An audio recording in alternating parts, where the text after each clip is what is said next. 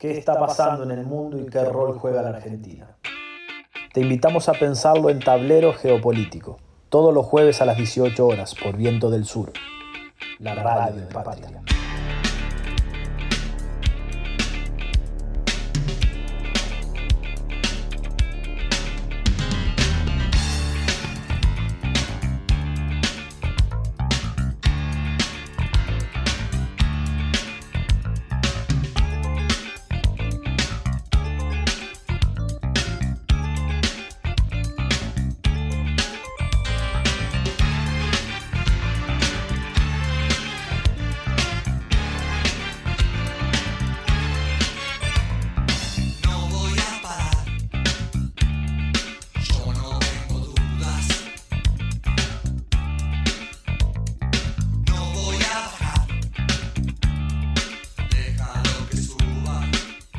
Buenas tardes a todos y todas. Estamos, como todos los jueves, en Tablero Geopolítico por Viento del Sur, la radio del Patria. Y como siempre, vamos a estar analizando no solo la, mirada desde Argentina y sus relaciones con el mundo, sino también de América Latina y el Caribe. Así que hoy vamos a tener un programita con un invitado especial de un país hermano y también vamos a estar analizando, obviamente, eh, las elecciones en el marco de la pandemia ¿Cómo estás, Sofi? Hola, Nico, ¿cómo están todos, compañeros, quienes nos están escuchando como todas las semanas? Sí, tenemos un programa, como vos decías, eh, variado y vamos a hablar también de las elecciones porque, como siempre decimos, eh, somos militantes, somos peronistas y vamos a tratar de ponerle una perspectiva diferente, que es la de la geopolítica o la política internacional, Así también eh, aportamos desde nuestro lugar a, reflexionar sobre el fin de semana pasado. Así que en breve eh, vamos con todo esto y más en Tablero Geopolítico. Estás escuchando Tablero Geopolítico hasta las 19 por Viento del Sur, la radio del Patria. El fin de semana pasado en la Argentina, como todos y todas saben, tuvieron lugar las elecciones PASO, eh, legislativas en nuestro país. Y desde Tablero Geopolítico, obviamente no queríamos dejar de reflexionar y de conversar sobre el desempeño electoral y sobre los resultados y sobre lo que vivimos el fin de semana pasado en todo el país eh, y también incorporar, si se quiere, o aportar una reflexión desde lo que a nosotros nos gusta y desde lo que nosotros y nosotras trabajamos en este programa, que es la política internacional, la geopolítica también, eh, porque, como siempre decimos, este año y medio de gobierno en la Argentina, pero también en general en el mundo, fueron eh, un año y medio de pandemia en donde la geopolítica llegó a los debates eh, más ajeno, si se quiere, para, para los simples mortales, que quizás en, otro momento no lo hubiésemos analizado de la misma manera, pero la geopolítica llegó a discusiones como la salud, como la ciencia y la tecnología, de manera más explícita, obviamente siempre estuvieron vinculadas, pero en este año y medio nos dimos cuenta cómo la salud y la ciencia y la tecnología y el comercio eh, estaban totalmente atravesados por la pandemia y cómo eso eh, tuvo efectos eh, contundentes y directos sobre el desempeño de todos los gobiernos y sobre el manejo de la pandemia en, todo el, mundo y frente a esos desafíos como desde nuestro gobierno tuvimos que salir a conseguir vacunas, a, seguir, a conseguir insumos y abastecer a nuestro país de todo lo necesario para atravesar esto, ¿no? Y de lo duro que fue y de lo duro que es, porque la pandemia sigue. Eh, pero al margen de esto también nos parecía interesante poder comparar qué había pasado en otros países donde también hubo elecciones, ¿no? Como en Perú, en Estados Unidos, en Ecuador eh, y en otros países, eh, y un poco lo que percibimos, ¿no? Y este es mi primer aporte y, le doy la palabra a Nico para, para que me continúe, eh, es que, por un lado, hubo un descenso de participación en las elecciones en, en todos los comicios eh, al menos eh, en la parte occidental del mundo, que es la que podemos comparar, ¿no? porque tenemos sistemas políticos parecidos, eh, que hubo un descenso en la participación y que también hubo muchas derrotas de los oficialismos. ¿no? Eso es lo, que vemos como principal dato cuando uno compara algunas elecciones que tuvieron lugar en estos últimos meses. Sí, tal cual, Sofi. Sin, por supuesto, sin obviar las cuestiones internas de, las consecuencias o de las razones por las cuales tuvimos un duro impacto este domingo pasado, que han sido analizadas, incluso reconocidas eh, por el propio presidente en su discurso del domingo, y que por supuesto tienen que ver con, la situación económica, con la cuestión de los salarios, la inflación, etc. Eh, como nuestro programa es de geopolítica y tiene que ver con el análisis de, las cuestiones más internacionales, nos parecía traer a la mesa de tablero geopolítico esta cuestión, ¿no? De que no, hubo una excepcionalidad argentina, eh, como dice Juan Manuel Cargue, en un, análisis muy ilustrativo para mí sobre las elecciones, donde él menciona que en Estados Unidos perdió Trump en el marco de la pandemia, eh, la golpista Janine Áñez en Bolivia se bajó de la candidatura y hoy está presa, eh, el, el, anterior presidente de Ecuador, Lenin Moreno, ni siquiera presentó candidato. Eh, Sebastián Piñera en Chile eh, fue, derrotado en las regionales y en las constituyentes. Al presidente Sánchez en España lo castigaron en las elecciones autonómicas en España. Eh, e incluso Juan Manuel agrega que López Obrador en México ganó el Congreso, pero perdió en Ciudad de México, que es principal, su principal bastión electoral. Y Jair Bolsonaro, eh, fue derrotado en las municipales de 2020. Eh, con lo cual, creo que esto no, busca suplir o reemplazar o excusarse en, las consecuencias o en las cuestiones internas de la derrota electoral de nuestro país, pero busca poner en contexto las dificultades de la, de, realizar elecciones en pandemia. Incluso tuvimos que retrasarlas para lograr un mayor avance en la campaña de vacunación, eh, que realmente es ejemplar, pero evidentemente eh, eso no alcanza para poder convocar a, un mayor índice de participación electoral, que, en Argentina es altísimo usualmente, siempre ronda los 75 u 80% de participación electoral, y en este en este año no llegamos al 68%, con lo cual eh, es, un, es un dato a tener en cuenta, ¿no? Sí, totalmente, Nico. Y ahí me parece que eh, aún así mencionar, ¿no? También que, que no me parece un dato menor, ¿no? Porque vivimos en una democracia y me parece que el que se haya podido organizar un protocolo para poder tener elecciones en las maneras que se tuvo, digo, elecciones que, que tuvieron lugar y que se pudieron llevar a cabo de manera correcta es muy importante, más allá de, que hubo deserción ¿no? en quienes se acercaron a votar, y que eso también es algo a mirar y es algo importante, eh, poder recuperar la participación ciudadana de, que, no fue a votar y que puede ir a votar y que se pueda expresar de la manera que quiera. Eh, y me parece también que, bueno, analizándolo un poco en clave nacional, también, bueno, y en clave global, ¿no? Porque me parece que en el caso nuestro, además de la pandemia, eh, acá, o sea, cargamos con cuatro años de gobierno macrista, eh, con una deuda gigante, eh, que con desempleo, digamos, ¿no? A eso se sumó la pandemia, no voy a decir nada nuevo que, que nuestros oyentes no conozcan, pero sí es importante mencionar que si por ahí eh, es donde se siente la falta y la necesidad, es por donde hay que trabajar para recuperar lo que falta para dar vuelta a las elecciones y ganar, ¿no? Digamos, eso lo vamos a decir así porque eh, nosotros eh, somos militantes, digo, y, me parece que está bien decirlo y creo que, hay que, apuntar a eso, ¿no? A, poder dar un mensaje de certeza y una construcción, un hacer concreto frente a las necesidades que tienen que ver con la inflación, con los precios sobre todo del alimento, ¿no? el trabajo, eh, la escolaridad, ¿no? un punto muy importante también que en algún momento podremos analizar. Pero bueno, al margen de, esto, ¿no? que son reflexiones por ahí que compartimos entre muchos compañeros y compañeras, entre el mismo gobierno del presidente que, que se dispuso ¿no? a poder retomar un rumbo en donde esas demandas se vean cubiertas y haya respuestas y soluciones concretas, no solamente diagnósticos acertados, que eso creo que ya lo tenemos.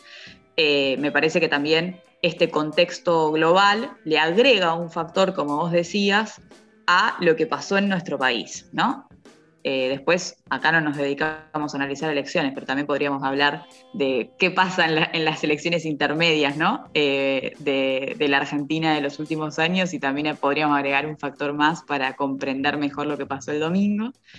Pero bueno, me parece que podemos, en noviembre vamos a tener que volver a hacer un análisis similar a este, así que tendremos más para decir en ese momento y esperemos que eh, con otro resultado, al menos yo, yo espero eso. No sé vos. Sí, y hay que, hay que trabajar para ese resultado que, se, que cambie del que tuvimos el domingo y relacionándolo con las eh, elecciones intermedias pasadas, permitime cerrar la columna eh, editorial con el, leyendo el último mensaje del tuit de Juan Manuel Carr, donde dice que la derrota de 2009 fue la base para el 54% de Cristina en 2011, batería de medidas inclusivas mediante. La derrota de 2017 fue el puntapié para la unidad posterior que en 2019 derrotó al macrismo. El peronismo sabe relanzarse después de morder el polvo, deberá intentarlo una vez más, deberemos. Muy bueno, muy bueno. Siempre muy acertados los análisis de Juan Manuel Carr, un compañero que, que leemos mucho en tablero geopolítico. Y sí, somos, además, me parece que que el peronismo gana, pierde, pero nunca abandona y nunca renuncia. Digo, eso es eh, el peronismo. Así que vamos a seguir para dar vuelta a esa lección y para seguir trabajando, digo, para solucionar los problemas de la gente, de nuestro pueblo, que es lo que nos interesa y lo que nos importa, y que en eso vamos a tener que poner toda nuestra energía, todos, el gobierno, la militancia, el pueblo trabajador, eh, pero sobre todo el gobierno y la militancia, que son los que tienen que salir eh, cuando queman las papas. Así que vamos a estar en, ese, en, en esa labor patriótica. Y ahora nos vamos con un poco de música y seguimos con más contenido de tableros geopolíticos.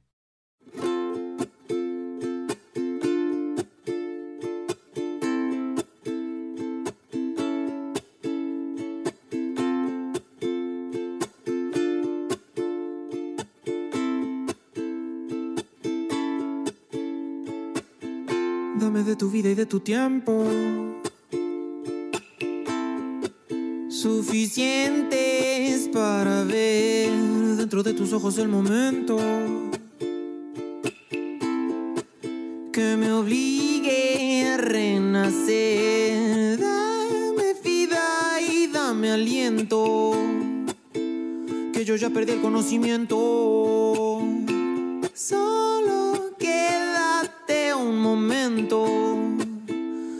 Evaporarnos en el viento.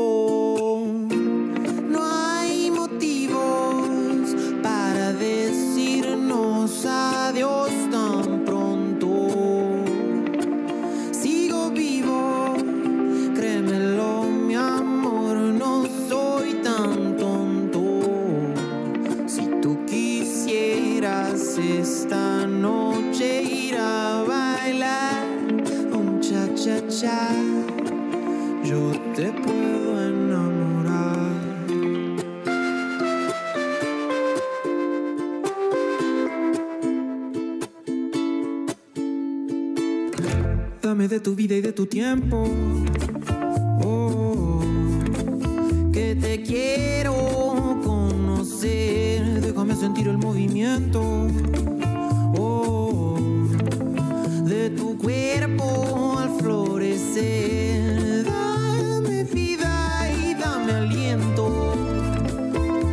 yo ya perdí el conocimiento.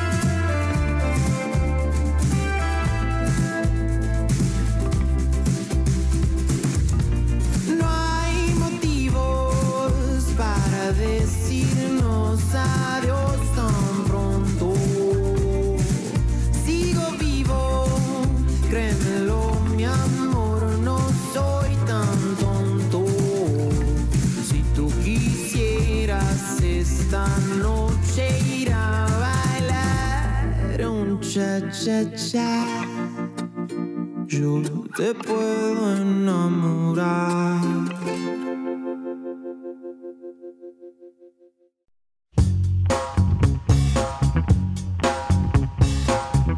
Estamos en comunicación con Orlando Pozo Terrazas, eh, un dirigente político, senador electo en el año 2019 en el país hermano de Bolivia. Él no pudo asumir debido al golpe de Estado que sufrió el presidente Evo Morales.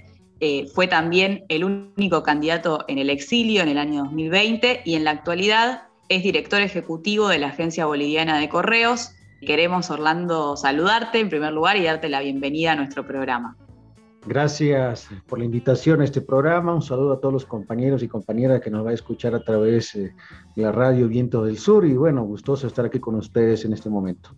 Orlando, eh, para empezar la entrevista, queríamos consultarte sobre tu opinión respecto a eh, los, hechos ya muy conocidos en nuestro país y, seguramente en Bolivia también sobre eh, la colaboración ¿no? que, se, salió a la luz del ex gobierno de Mauricio Macri eh, con el golpe de Estado perpetrado por Janine Áñez en su país. Si tenés novedades respecto a, esto, si hubo avances en la investigación y también, bueno, conocer tu opinión ¿no? sobre estos hechos que fueron tremendos y que en nuestro país hicieron muchísimo ruido porque justamente eh, en un país con nuestra historia, eh, la democracia y, el cuidado de la democracia y, hechos como, como, los que ocurrieron en el gobierno de Macri son totalmente eh, repudiables. Mira, yo hasta ahora no he conocido un golpe de Estado que haya sido de manera efectiva y que se haya perpetrado en pueblos soberanos, en gobiernos soberanos, sin tener la participación e injerencia internacional. No conozco.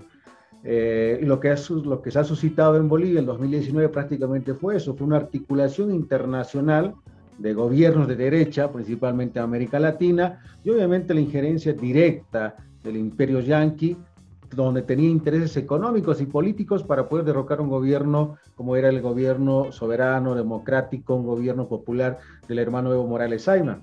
Se vio de que hoy se conoce prácticamente de manera contundente, con documentos, con acciones directas que ha colaborado el gobierno eh, de derecha de Mauricio Macri, prácticamente lo cual nosotros repudiamos como pueblo boliviano.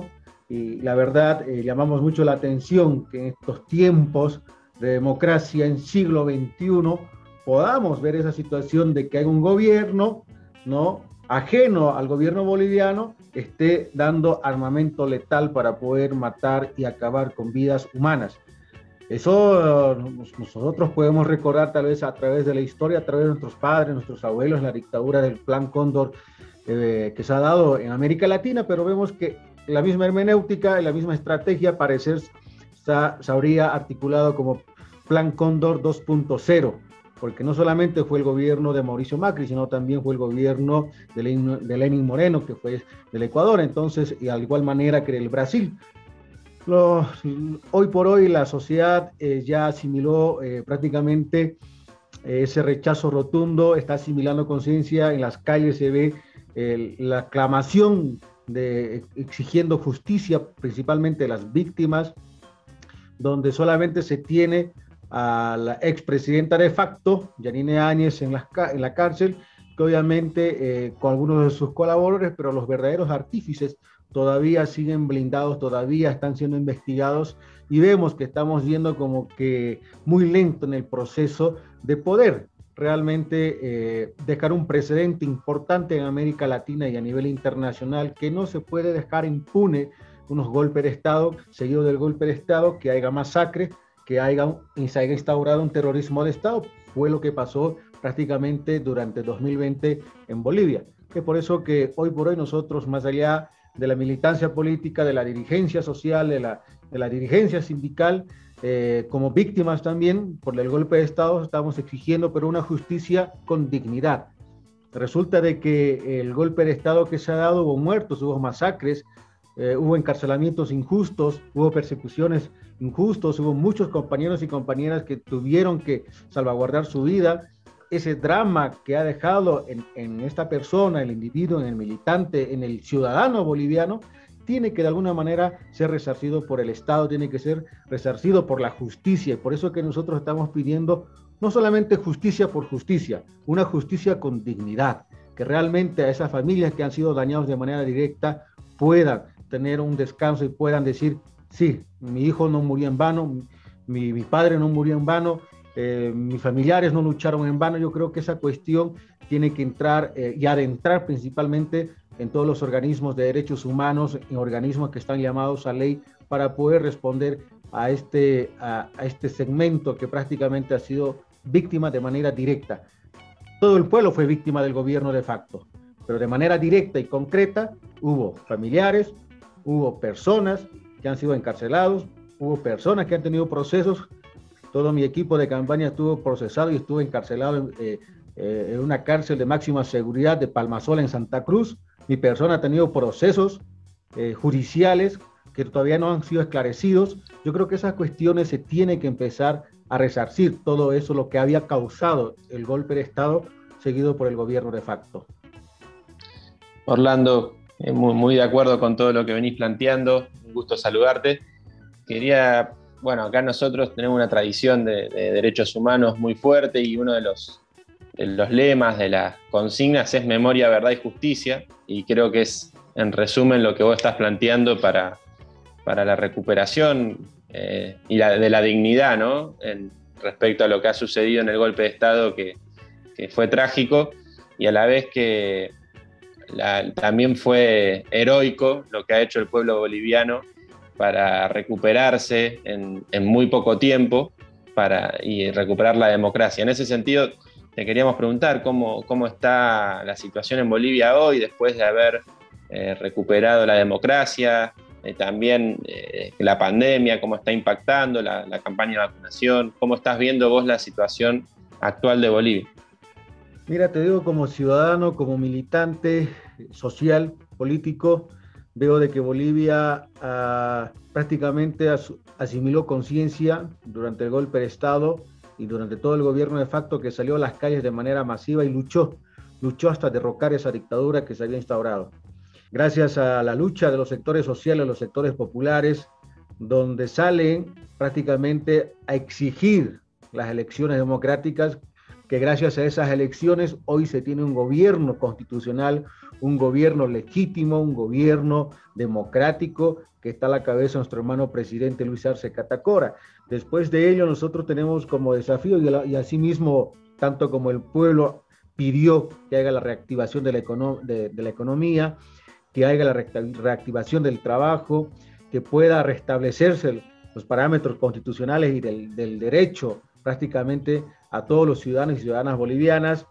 Y nuestro hermano eh, Luis Arce Catacora está en ese trabajo hoy por hoy, prácticamente reactivando la economía. Sabemos que la pandemia y a todos los países nos ha golpeado, en la, principalmente en la parte económica, y nosotros estamos tratando de ver los mecanismos, principalmente reactivando la economía, reactivando el trabajo, eh, reactivando la producción para poder nuevamente salir de esta crisis, doble crisis yo diría, crisis que fue con el golpe de Estado y con la pandemia encima de ello. Entonces hay un doble desafío prácticamente, no solamente del gobierno, sino también del pueblo boliviano para poder acompañar de, eh, en esta lucha prácticamente donde todos y todas las bolivianas vamos a de alguna manera tener una esperanza de tener los, el, eh, los momentos que se tenía con el gobierno de hermano Evo Morales Saima, donde había una tranquilidad, donde había... Eh, un crecimiento económico que ya lo estamos mejorando prácticamente con nuestro hermano Lucho, pero todavía siguen los desafíos porque el daño que, ha causado el, golpe de Estado, el despilfarro de los, de los recursos, el saqueo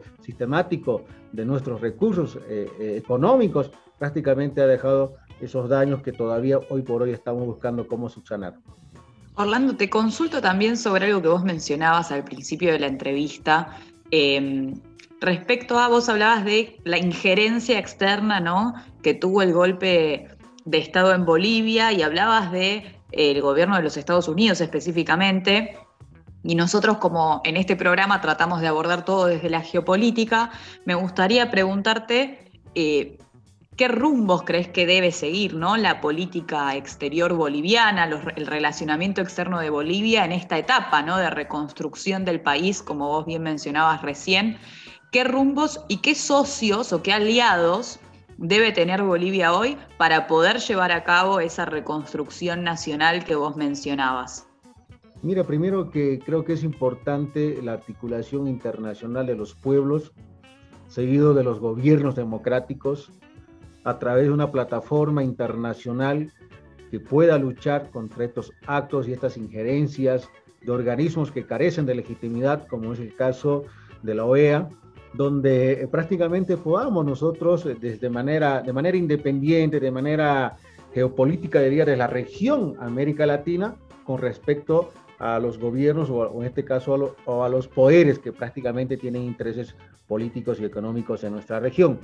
El hermano Evo ya planteaba la creación del RUNASUR, que me parece eh, un planteamiento muy interesante, donde articula a todos los sectores sociales, hablo de los sectores populares, la clase trabajadora, de toda nuestra América Latina, que también está ahí involucrado el movimiento campesino indígena originario. Yo creo que esta fusión de los trabajadores, los campesinos, los estudiantes, los jóvenes eh, y todo aquel que concibe una conciencia de clase, poder empezar a articular a nivel internacional para poder obviamente estar eh, preparados para cualquier escenario que se pueda venir y no volver a pasar por esta situación, lo que ha pasado en Bolivia, eh, que no vuelva a pasar otros gobiernos eh, democráticos en nuestra América Latina, porque sabemos que la derecha y el imperio yanqui no duerme, no duerme. Obviamente, si, si bien cierto se está alejando del Medio Oriente, pero obviamente nuevamente está poniendo su mirada en América Latina, porque aquí hay recursos naturales que obviamente son de su incumbencia, son de su interés, y, y, ahí es donde nosotros tenemos que tener una articulación política, incluso me atrevo a decir una articulación ideológica, ¿no? antiimperialista principalmente en toda nuestra América del Sur. Completamente, Orlando. Y mencionaste a Evo y te queremos preguntar cómo está nuestro hermano y querido eh, Evo Morales, cómo lo, cómo lo estás viendo. Vemos que está en, movimiento, que recorre y, el pueblo lo abraza, pero queríamos preguntarte eh, cómo, cómo, lo ves. Para nosotros es un hermano y, y también fue muy emocionante, aunque duro, y nunca hubiéramos querido que, que, hubiera sido así, eh, pero fue una responsabilidad como pueblos hermanos haberlo recibido acá durante su exilio y también, bueno, lo, emocionante que fue ese cruce, ¿no? Eh, cuando volvió a su país, que también lo sentimos como propio, pero creo que ese día va a quedar en, la historia de América Latina y el Caribe. Eh, pero queríamos preguntarte cómo está, cómo lo ves vos, cómo, cómo, cómo está viviendo él este, este momento histórico. Mira, compañero Evo, hoy prácticamente como dirigente nacional del movimiento socialismo, instrumento político por la soberanía de los pueblos, es aquel partido que aglutina a todos los sectores sociales, los movimientos, que hoy por hoy ha consolidado la victoria del movimiento socialismo a la cabeza del hermano Lucho, a la, a, la cabeza de nuestro hermano vicepresidente David Choquehuanca, ¿no? Y hoy tengamos un gobierno. El labor que está haciendo hoy fundamentalmente el compañero Evo es unificar las, la militancia del movimiento socialismo, bajando a las bases, a las organizaciones, está en constante movimiento porque hay intenciones obviamente de fragmentar el partido y a la derecha eh, boliviana obviamente eh, están buscando los mecanismos para poder dividirnos porque es la única forma que ellos nos pueden ganar. Si Estados Unidos no nos ganan y está demostrado en todos los escenarios electorales donde el movimiento socialismo, cuando gana por primera vez con el 54% en el 2005, ha sido una victoria aplastante en el ámbito electoral. Entonces, lo que están buscando prácticamente es fragmentar. Y la tarea de, de los militantes, la tarea de los dirigentes que conocen las verdaderas intenciones de la derecha, estamos en ese trabajo de poder unificar las bases, de poder unificar los movimientos, para poder estar alertas y seguir unidos con nuestro proyecto político, que nuestro proyecto político es desde que tengamos un pueblo soberano, un pueblo eh, que sí pueda eh, generar recursos, que pueda generar economía, pero para toda la clase trabajadora, para todos los y las bolivianos, sin distinción. Y creo que ese es el trabajo que prácticamente está haciendo nuestro hermano Evo Morales, juntamente, obviamente, desde también con el acompañamiento, con la gestión pública que lo está haciendo también nuestro hermano Lucho, nuestro presidente del Estado Plurinacional de Bolivia. Bueno, qué, bueno poder escuchar esto de, tu voz, Orlando, porque es algo que, siempre conversamos, ¿no? Sobre el rol que está encarando el compañero Evo que es un rol militante, un rol político militante, como decimos acá en la Argentina, de, poder sostener la unidad ¿no? y e, en, todos los, en todo el espectro ¿no? de, del frente político que ustedes pudieron construir y me parece que, es fundamental en esta etapa. Em, para cerrar la entrevista, porque ya nos quedan poquitos minutos, queríamos consultarte, porque siempre le hacemos esta pregunta a todos y todas eh, a quienes entrevistamos acá en el programa, eh, que nos puedas recomendar un libro que te guste, que no tiene que ser de política internacional, puede ser de cualquier cosa, eh, porque con eso siempre decimos que vamos a construir la biblioteca ¿no? del programa con las preferencias de, nuestros entrevistados. Así que si nos puedes recomendar un título, te escuchamos.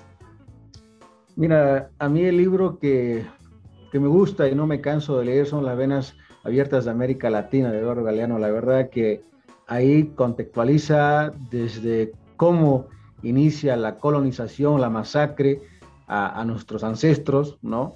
Yo me considero y soy un quechua eh, y creo que esa riqueza que se tenía antes de la invasión de Europa y de, y de estos extranjeros que hoy se creen dueños de nuestra tierra, es importante poder revisar, leer, eh, y contextualizar a la actualidad, que parece muy similar.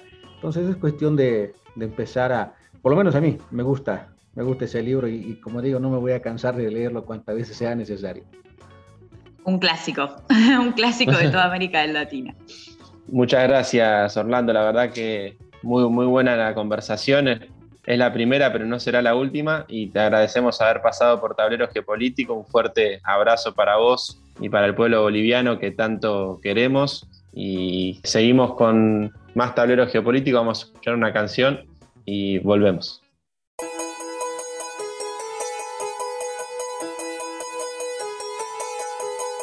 Ay,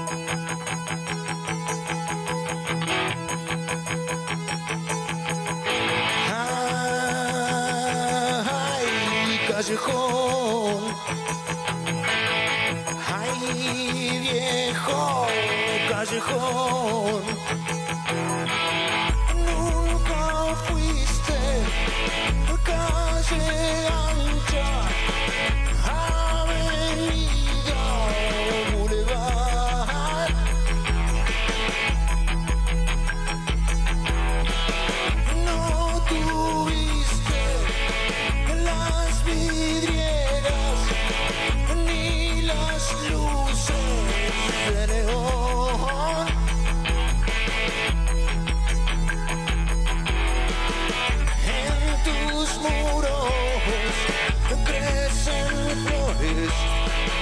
callejón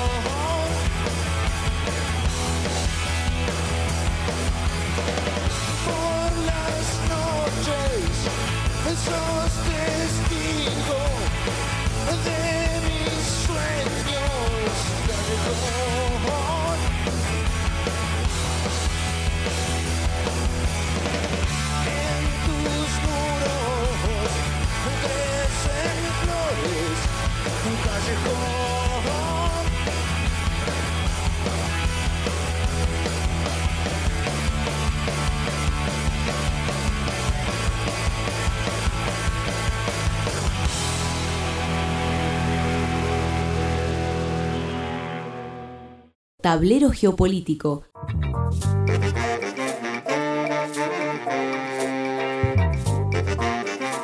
Llegamos a la parte del programa en la que tenemos con nosotros y nosotras a Fátima Funes, compañera de Tablero Geopolítico, que nos va a hacer un reconto de las principales noticias, novedades internacionales de la semana.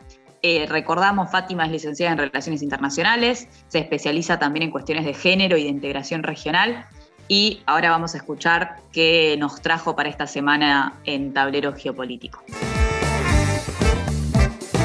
Buenas tardes a todos y todas, ¿cómo están?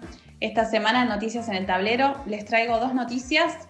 Una tiene como protagonista a la hermana República Oriental del Uruguay, eh, quien fuera durante la jornada de ayer, 15 de septiembre, protagonista de la movilización de trabajadores más importante de los últimos 10 años se trata de un paro general convocado por el PIT-CNT, la Central Única de Trabajadores, eh, con la siguiente consigna, con Artigas por las grandes mayorías nacionales, que los más infelices sean los más privilegiados.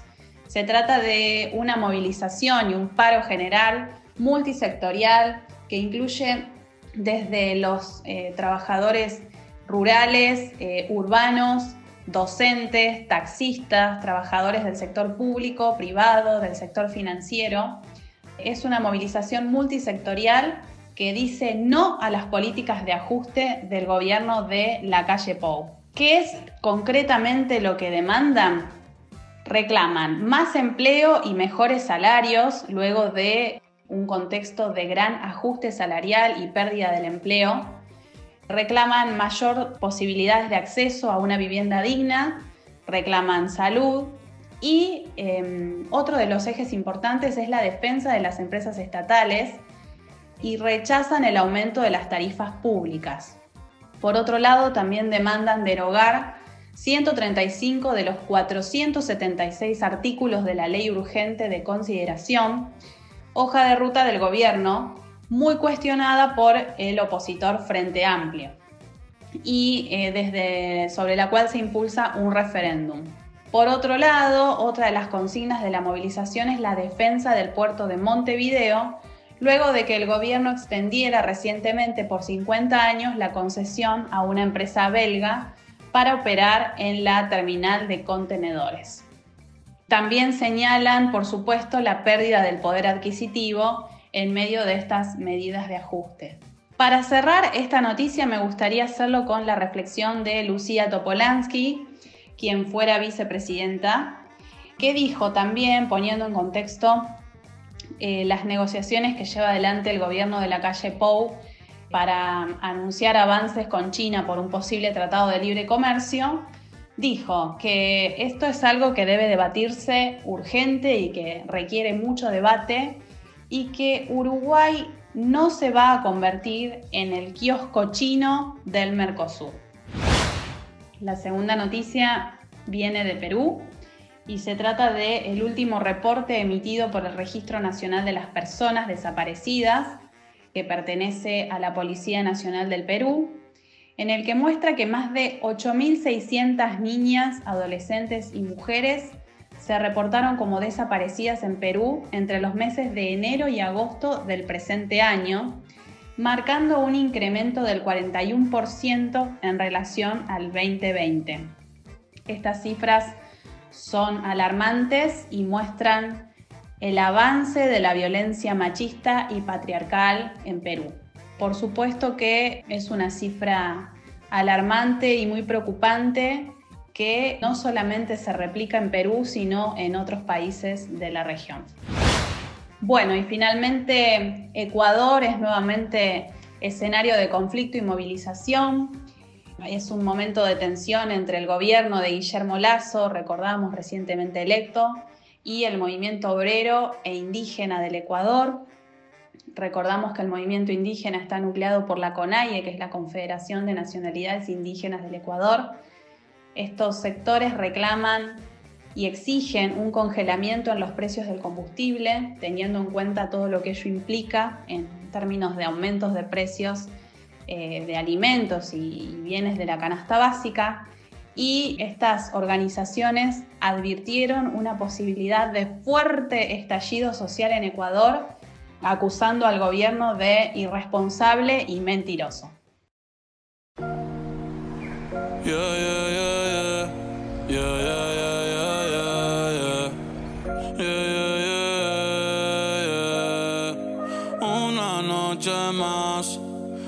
Copas de más. Tú no me dejas en paz, de mi mente no te vas. Aunque sé que no debo pensar en ti, bebé, pero cuando bebo me tu nombre, tu cara, y tu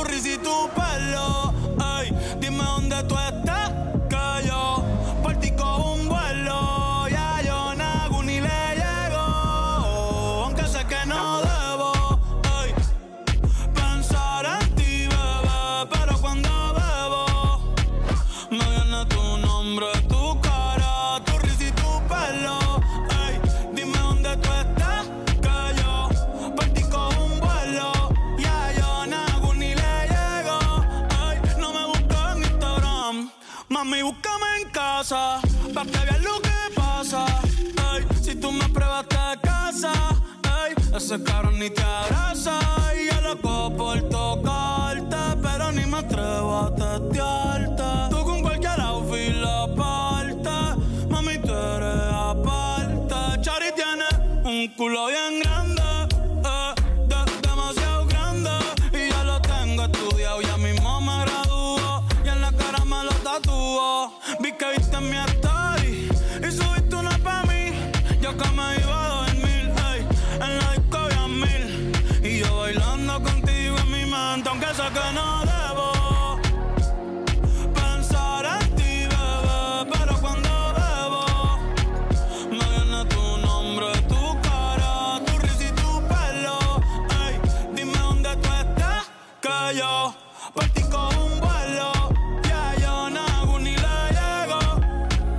me das tu dirección, yo te mando mil cartas. Si me das tu cuenta de banco, un millón de pesos. Todas las noches arrodillado a Dios le rezo Porque antes que se acabe el año tú me des un beso Y empezar el 2023 bien cabrón Contigo hay un blon Tú te ves asesina con ese man Me mata sin un pistolón Y yo te compro un Benchi Gucci Givenchy Un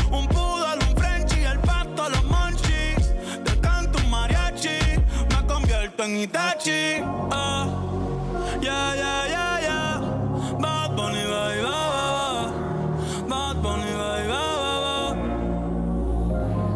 Que oase kusuchitai Demo anata toda que Doko ni maska Doko ni maska Que oase kusuchitai Demo anata toda que Doko ni maska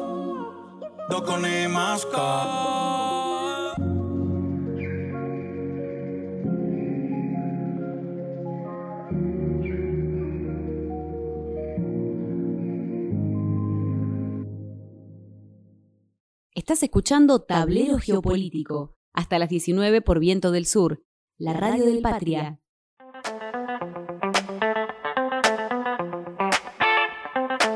Llegamos al final de Tablero Geopolítico y bueno, tuvimos un programa, la verdad, me quedé muy emocionado con la entrevista con Orlando, la verdad que Evo eh, y todo lo que él significa y, y haber recuperado la democracia en el país hermano después de un golpe de Estado que vivimos y que sufrimos eh, en, este momento del, siglo XXI fue eh, muy conmovedor escucharlo, Orlando, que, también estuvo exiliado, así que fue una, una de las partes de, las víctimas de este golpe, así que muy conmovido con eso y, bueno, sabemos que no nos podemos encontrar todos los días, estamos una vez por semana, pero pueden encontrarnos en las redes sociales como T Geopolítico, tanto en Instagram como en Twitter, y mantener la comunicación por ahí.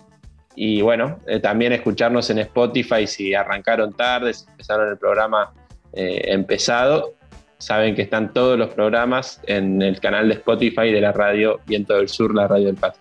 Y bueno, agradecer a nuestra producción, como siempre, a Caro Casagni, a Nicole Frangela, a Lauriano, nuestro productor, nuestro operador.